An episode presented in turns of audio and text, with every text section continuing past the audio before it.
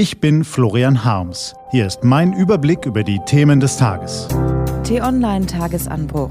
Was heute wichtig ist. Dienstag, 8. Mai 2018. Harmonie auf der Zugspitze, Klopp kauft Keta und eine neue soziale Schieflage. Heute vom stellvertretenden Chefredakteur Jan Hollitzer. Gelesen von Isabel Wob. Was war? Gipfelshow der Harmonie. Also doch wieder Bilder mit toller Kulisse, strahlenden Gesichtern und inszeniert triefender Harmonie. Immerhin verkündete man eine Erfolgsmeldung von der Zugspitze, um den Vorwurf der Inszenierung gar nicht erst aufkommen zu lassen. 1,5 Millionen neue Wohnungen bis 2021, ein Baukindergeld für Familien zum Erwerb von Eigentum und verschärfte Regelungen zur Deckelung der Mieten. Das ist der Plan. Wenn das mal nicht nach hinten losgeht.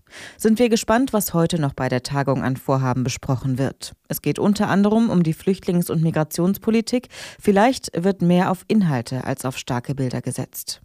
Gerhard Schröder in vorderster Reihe.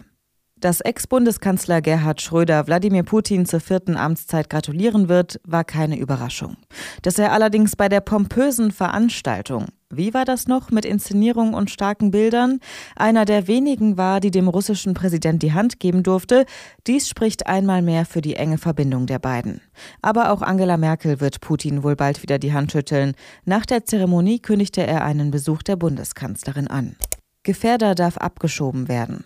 Endlich gibt es Klarheit im Fall um die Abschiebung des Gefährders Heikel S. aus Tunesien. Das Bundesverfassungsgericht sieht keine Hindernisse, den Terrorverdächtigen nach Tunesien abzuschieben. Bundeskanzlerin Angela Merkel hat die Entscheidung begrüßt. Die Richter machten deutlich, in welchen Fällen die Möglichkeit der Rückführung in ein anderes Land, in diesem Fall Tunesien, besteht, sagte sie. Es ist ein Urteil, das uns Klarheit gibt und auch die Durchsetzung von Rechten möglich macht. Was steht an? Die T-Online-Redaktion blickt für Sie heute unter anderem auf diese Themen. Donald Trump wettert ständig gegen das Atomabkommen mit dem Iran. Heute Abend gegen 20 Uhr unserer Zeit könnte er es beerdigen. Aber was hat der US-Präsident eigentlich gegen das Abkommen, das international gefeiert wird?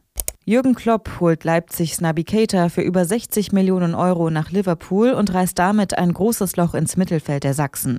Mit Hochdruck sucht Ralf Rangnick nach einem geeigneten Nachfolger. Und Mehr Steuern auf Alkohol, Tabak und Zucker helfen Abhängigkeit, Übergewicht und Krankheiten zu bekämpfen. Das Problem, hier entsteht eine neue soziale Schieflage. Ist wirklich etwas gewonnen, wenn man die Süchte der Unterschicht bekämpft, die Freuden der Oberschicht jedoch unangetastet lässt?